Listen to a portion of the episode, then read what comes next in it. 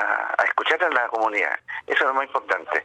Segundo, que el vigiato, eh, lo dije en, el, al comienzo, es que el robo de uno, dos, tres animales para un gran agricultor es probablemente la merma económica prácticamente puede ser a lo mejor insignificante. Pero a un pequeño agricultor que le, le roben uno, dos o sus tres animales, eso significa a lo mejor eh, todo lo que han acumulado en toda su vida, una merma importante y un descalabro económico.